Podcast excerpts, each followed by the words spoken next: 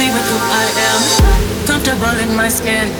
Comfortable in my skin. Comfortable in my skin.